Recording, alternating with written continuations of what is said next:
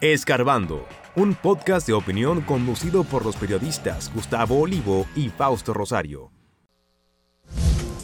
Carmen Mazara, la viuda de Maximiliano Gómez, habla sobre las relaciones de Peña Gómez y de Bosch con la izquierda revolucionaria. Nueva York declara estado de emergencia por ser epicentro de viruela del mono. Renuncian presidenta de Conavi y superintendente de electricidad.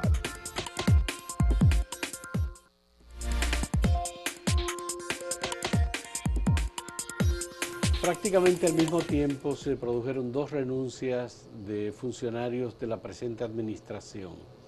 Una es Ana Cecilia Morún, la directora del Consejo Nacional de la, Niñez. y Adolescencia, CONANI, que había llegado en sustitución de, eh, María Moñito, que es como le dicen a la... que, eh, hizo un personaje en la televisión y que se popularizó eh, como como ese personaje, que fue la primera persona designada en esta administración al frente del CONANI. Actriz y claro, Hay, hay un consejo de gobierno para el tema de la niñez y la adolescencia que preside la primera dama de la República, Raquel Arbaje, y en este caso Ana Cecilia Morum, que había estado muy cerca del Ministerio Público antes de llegar a la presidencia de CONANI, pues eh, llegó allí y había dicho que estaría primero un año nada más en la presidencia del CONANI. Ella sale, sin embargo, unos ocho meses después de su designación. Hay que decir que Ana Cecilia Morón es una persona muy capaz, es una persona con eh, relaciones con gente de la política y también del gobierno era alguien que se veía muy cerca de Roberto Santana, igualmente, de manera que, y realizó una labor importante de recuperación de espacios, especialmente para protección de niños, niñas y adolescentes. No es fácil esta tarea, porque el tema de la niñez y la adolescencia, Gustavo, representa, eh, es como un periodo de transición que se da y en donde las políticas públicas generalmente no disponen de todos los recursos y tienen que cuidar y tienen que proteger y crear albergues y ofrecer condiciones eh, a niños o niñas en conflictos con la ley que son muy difíciles. Y, en otros casos, niños o niñas que han sido abandonados o que han perdido a sus padres en otras circunstancias. Es un gran desafío y es un problema creciente aquí de niños y niñas que quedan en desamparo. La decisión de Ana Cecilia Morón es que ella tiene otros compromisos y que debe dedicar eh, más tiempo a sus actividades personales, privadas y familiares. Es decir, ella no quiere explicar las razones por las que ella se está yendo, antes incluso de cumplir el año en la presidencia del CONANI y eh, abandona el gobierno. La otra decisión sí tiene explicación, que es la de Rafael Velasco, Velasco el superintendente de electricidad Rafael Velasco, eh, como superintendente de electricidad, llegó allí para cumplir con unos acuerdos y con unos compromisos, el, tema del pacto eléctrico, pero recientemente él había eh, realizado aumentos de su propio salario conjuntamente con otros funcionarios del sector eléctrico. Eso generó crítica, fue evidenciado, fue puesto eh, en los medios de comunicación, con gente del área igualmente que conoce los entresijos del sector eléctrico y lo criticaron muy fuertemente. Obvio que esto pudo llegar a esferas muy altas del gobierno con un sentido crítico y eh, no ha sido bien visto por, por el gobierno que se haya producido un aumento del salario de unos 500 y tantos mil pesos mensuales a unos 700 25 bueno, lo que, Lo que se ha dicho es que todo, eso, es la razón de todo eso estaba programado eh, desde hace mucho tiempo, eh, era parte del pacto eléctrico de que esos funcionarios fueran bien compensados, pero la pertinencia de efectuar, materializar esos aumentos en este escenario en que hay una inflación, en que la gente está sufriendo los altos precios, en que ya se había producido una reacción negativa de la gente, por los ajustes en la tarifa eléctrica que el gobierno, pienso yo que juiciosamente echó hacia atrás el presidente. Entonces, no fue pertinente, no fue políticamente correcto que se hicieran esos aumentos a esos funcionarios que si bien todo eso pudo estar programado, todo eso pudo ser parte del pacto y gente se supone muy calificada, pero no es el momento. Eh, eso no ayuda al presidente ni al gobierno, de ninguna manera, eso irrita a la gente. Bueno, Rafael Velasco, además, hay que decir que eh, como superintendente de electricidad tenía varios temas que, con los que estaba chocando con funcionarios igualmente del gobierno, incluyendo el propio ministro de Energía y Minas, con quien chocaba frecuentemente, de manera que por decisiones eh, de la Superintendencia de Electricidad.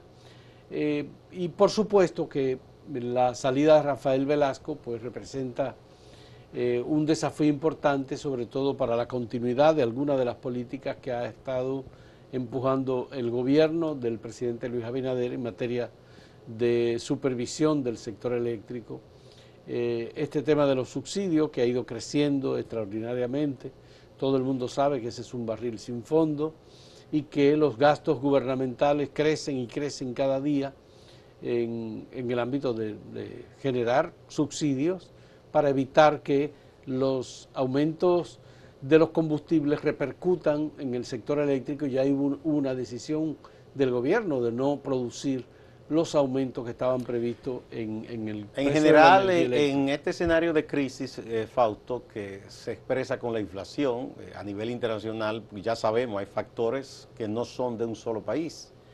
No puede ningún Estado en este momento eh, darse el lujo de decir simplemente corto los subsidios. No puede, porque se le generaría una situación hasta de ingobernabilidad con problemas sociales.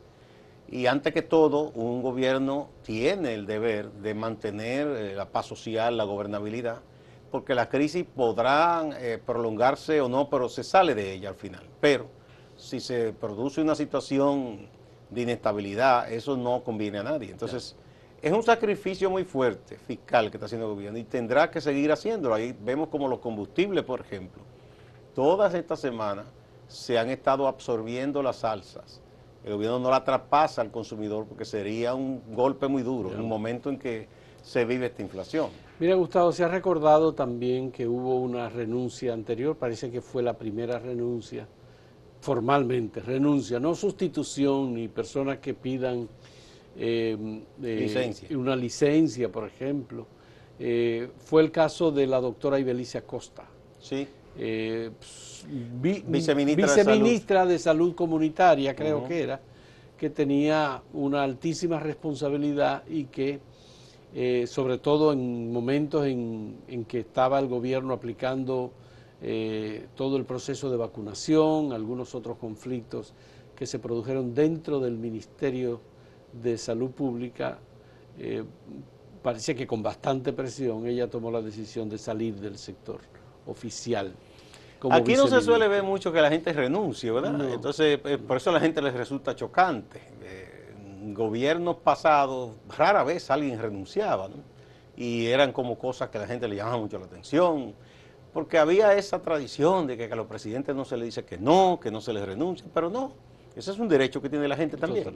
Tanto el sector público como privado, si entiende que en un momento tiene cosas que le sean prioritarias frente a esa función pública o privada, puede renunciar, puede dimitir, eso no es problema. Muy distintos han sido los casos de las dos personas que ocuparon previamente el Ministerio de la Juventud. Ah, no, ahí se produjeron otros, otros eh, motivos, ¿no? Ya, el Cuestionamiento a su patrimonio, una serie de cosas. Sí, el caso del, administrador del Instituto Agrario Dominicano fue otro caso. Que ese fue por... fue diferente. Por una acusación que hubo de, abuso sexual que luego fue descargado, Ya. Leonardo. Ahora tiene otro cargo. Leonardo Faña. Faña, sí. Sí, eh, sí le, lo designaron en otro... Igual que Kimberly, la ministra, la primera ministra de la Juventud el presidente la designó en otra posición ahora ah, recientemente. No, me, como que no, no lo tenga presente. Bueno. Y otros casos fueron el director de la el administrador de la Lotería Nacional. Ah, no, pero ese está preso, porque ese es parte de la operación 13, tiene una acusación penal en su contra. Sí. Y el director de Procomunidad, apellido Maldonado. Sí, ese renunció, creo. No, ese lo destituyeron. También lo destituyeron. Sí, lo destituyeron. Pero no está Eh, sometido todavía. ¿O sí? Sí, porque ese estuvo vinculado con un tema eh, de tráfico. Ah, bueno, con la famosa operación aquella de Santiago, sí. es. Bueno, vamos a la pausa, pero antes vamos a ver el tema que hemos puesto hoy para que ustedes emitan una opinión. Apoya que se amplíe a 21 días laborables la licencia por paternidad. O sea, esto es a los hombres que están en la edad de tener ya hijos, ¿no? Eh, siempre se le da licencia a las mujeres, pero en el caso de los hombres, que en algunos casos se dan 15 días, pero no hay una política todavía eh, oficial en todo el Estado sobre esto. Si apoya que por ley sean 21 días para los padres, sí o no.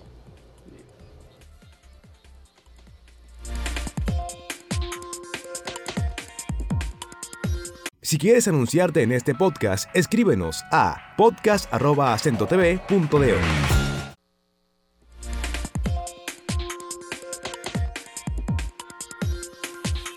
Bueno, ya prestos, a prestos electorales, aunque parezca mentira, o sea, en, en los partidos de oposición como en el partido de gobierno, no se descansa en el activismo político. En el caso del partido de gobierno, casi se da por decantado que el candidato será el presidente Abinader, aunque hay otros que tienen sus aspiraciones, el ingeniero Ramón Alburquerque, el doctor Guido Gómez Mazara, ¿verdad? Tienen derecho a presentarse.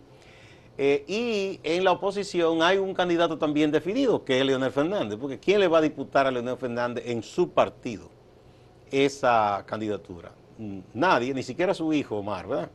Pero en el PLD, en octubre, van a preseleccionar, porque por ley ellos no pueden hacer todavía una, una escogencia, sino como a preseleccionar quién será su candidato o candidata.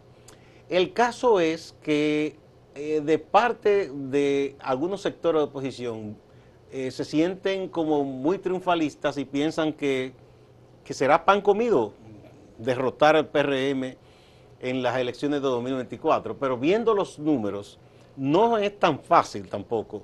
Señores, en momentos de crisis, un partido de gobierno saca una cantidad de votos importante. El mismo PLD dividido y con un candidato que no tuvo pegada, como Gonzalo, sacó Un, mill- mi- un millón y medio. más de un millón y medio de votos. Sí, y sí. Hipólito Mejía, en el momento de esa grave crisis, cuando buscó la reelección, se le dio el partido, sacó también más de un millón de votos.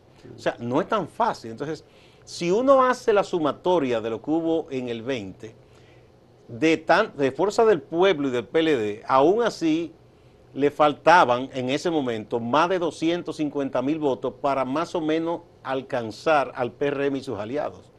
Usted dirá, bueno, los, partidos de poder se desgastan, es verdad, pero también crecen.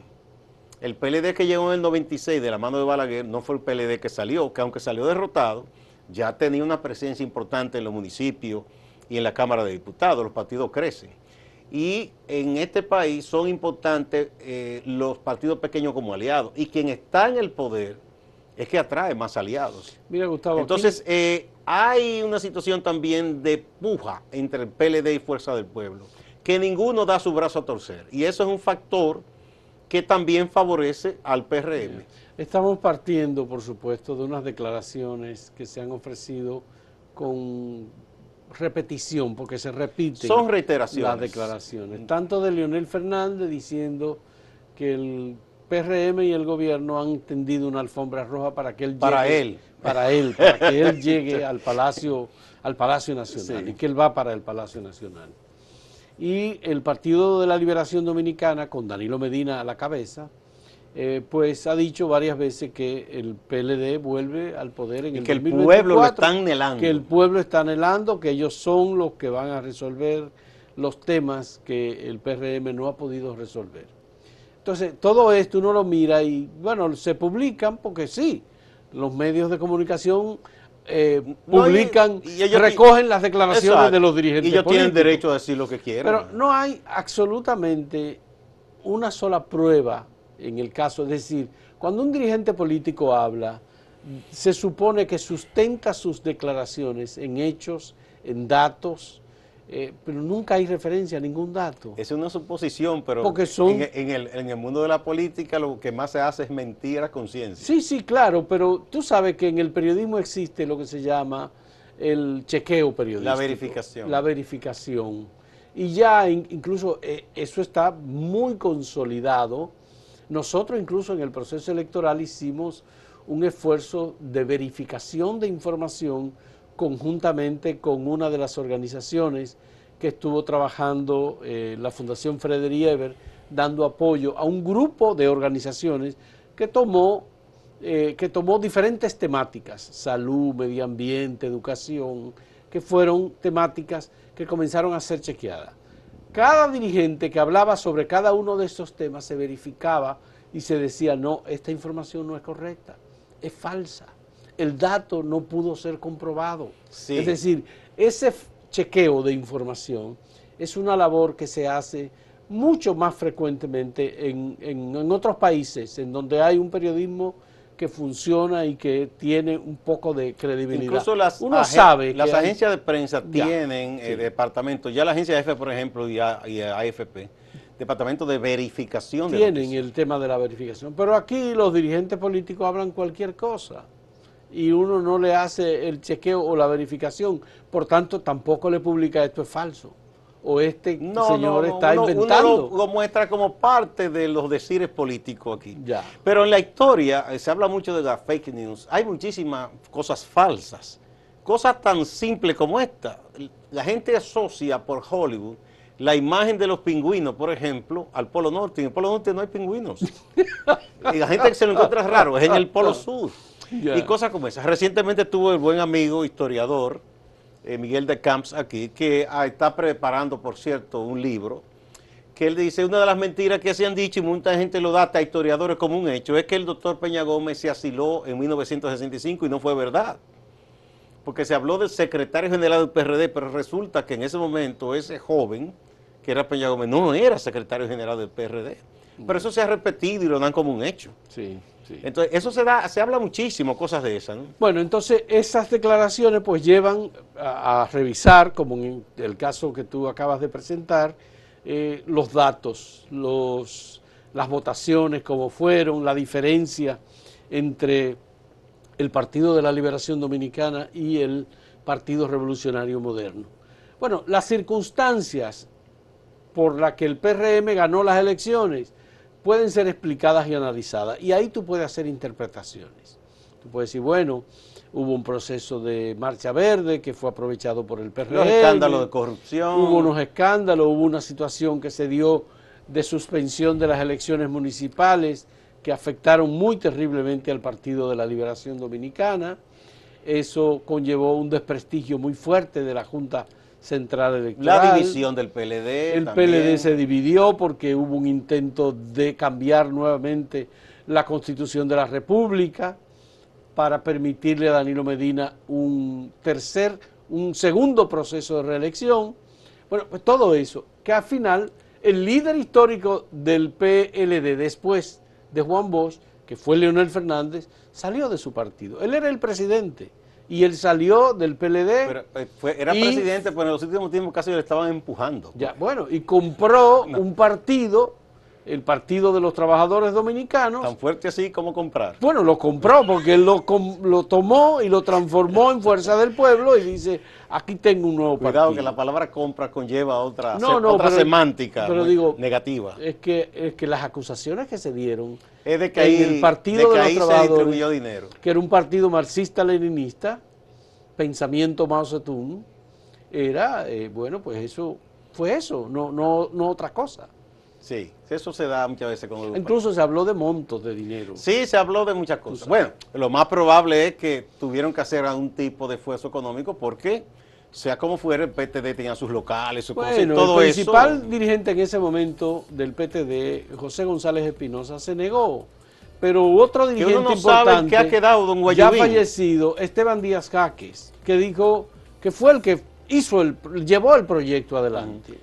Eh, digo, uno no sabe en qué ha quedado don Guayubín finalmente, si quedó dentro, fuera, si se No, no, no, no, no, él salió, él salió, él no está en Fuerza del Pueblo. No.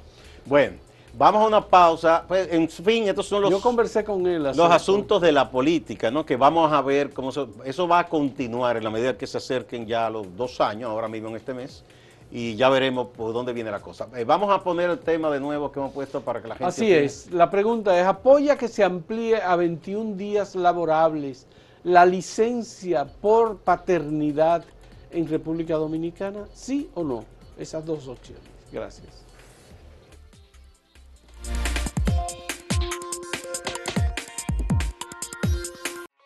Síguenos en redes sociales, arroba acento diario y arroba acento TV.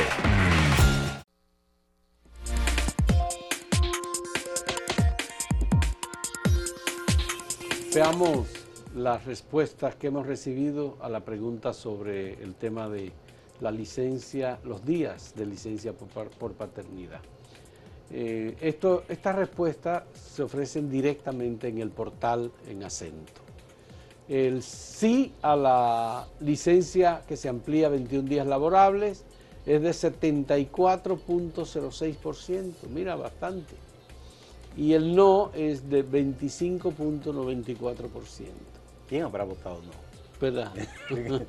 Vamos a ver en, en Twitter, aquí sí, bastante amplio, aquí es más todavía, 84.1%, que dice que sí, que está de acuerdo con que se permita al hombre esa licencia para que asuma Tres semanas. ese cuidado ¿verdad? del bebé recién nacido junto con la esposa. Y mientras que el 15.9% dice que no. Esto es en Twitter. En YouTube el sí es de 84% también, Gustavo. 16% eh, dice que no. Vamos a ver algunas opiniones. 3.200 votos hubo en este caso en el YouTube. Dice uno que se identifica como física universal. Así que, señores, a mí como padre me nacieron dos hijos. Y yo recién casado tuve que sacrificarme esos tres días y dejé a mi esposa sola, con cesárea, con esos dos niños. O sea que él está de acuerdo, dice que es Sí, difícil sí, sí. dejar a la compañera sola. Jeffrey Enríquez dice, los que votan no, seguro que son dueños de empresas. Ay, Dios mío. Bueno, sí que él está de acuerdo con que, que Eh, vote. que sí. Enércido Familia dice, es loable otorgarle 45 días para ayudar y planificar bien Bueno, las pero, eh, cosas. Nosotros dijimos 21 días, él dice Este- 45. este se extiende. Hay Sí. países que hay yo sé, pero no son todos, ¿no? En Uruguay creo. No, y en Europa, en Europa algunos países están dando hasta tres meses.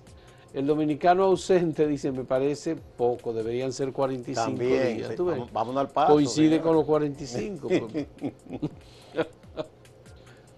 Joan Andrés Pache Villavicencio dice, pero que sea para todos, no solo para los empleados públicos.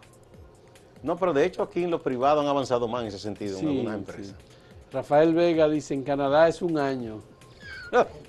Sí, una vacación de la... La licencia, ¿verdad? El Melindo Mota Benítez dice, claro que sí, pero recordemos nosotros los hombres que es para ayudar a las esposas con el bebé en la casa. No es para ir a jugar dominó y a beber cerveza con los amigos. Eso, eso dijo una señora que yo vi que decía, pero no es para beber romo, ¿no? Eh, Sí, para que ayuden. Bueno, eh, Juan Luis Vázquez García dice, no es buena idea, los empresarios no estarán de acuerdo. Sí, pero son, es asunto de asumir la nueva visión de paternidad. No es que Dice que no, es buena, que no es buena la idea, bueno, de la licencia por 21 días. Eh, gracias, nos pasamos con nuestro compañero Máximo Laureano que está en Santiago y que nos tiene un resumen de las notas más importantes ocurridas en la región del Cibao y en Santiago. Adelante, Máximo. Gracias, saludos. La presidenta del Colegio de Abogados en Santiago y algunos colegas suyos llaman la atención de las autoridades, en específico del Ministerio Público, para que se aclare todo lo relacionado a la muerte del abogado Basilio Guzmán, quien fuera baleado en el patio de su residencia en los Cerros de Gurabo el pasado mes de junio. La comunidad jurídica está exigiendo el esclarecimiento de un abogado que mataron, que asesinaron, un abogado de éxito. Entonces, por lo tanto, es competencia del colegio de abogados y es de interés de saber pasó con el asesinato de nuestro colega abogado. La sociedad está desconcertada por este tipo de crímenes, no solo al abogado, sino en general en la sociedad. Entonces la definición de esta investigación será una respuesta para toda la sociedad de este tipo de crímenes Esperamos que en las próximas horas, en los próximos días, se pueda dar una respuesta, un informe contundente que quede conforme tanto las víctimas, sus familiares que no tienen todavía una respuesta, como la comunidad jurídica que está en riesgo en el ejercicio de su función. La dirigencia del Partido Revolucionario Moderno en Puerto Plata acordó que se ratificarán las actuales autoridades de esa organización política. En lo que tiene que ver con el comité provincial serían ratificados Igor Rodríguez Durán y Ramón Antonio Cruz como presidente y secretario general. En lo que tiene que ver con el comité municipal serían ratificados Emil Durán, actual diputado, y Oliver Nazario Brugal, presidente y secretario general respectivamente. Algunas imágenes de la ceremonia inaugural de un mural municipal en homenaje al padre César Hilario. César Hilario, muy reconocido, además de su labor sacerdotal, activismo social, por su entrega, su dedicación al Orfeón de Santiago, un trabajo coral que fundó y que ha dirigido por más de 50 años. Falleció a los 88 años de edad don Teófilo Bello, conocido en el arte como Chiche Bello, cantante, acordeonista, compositor de la música típica, considerado el propulsor del merengue típico en la provincia María Trinidad Sánchez. Sus composiciones fueron grabadas por Bartolo Alvarado, el Cieguito de Nagua, Tatico Enríquez y otros merengueros típicos. Además de que hay algunas composiciones, algunos merengues en su honor. Distante pero pendiente, actualidad y objetividad desde Santiago. Siga la programación de Acento TV.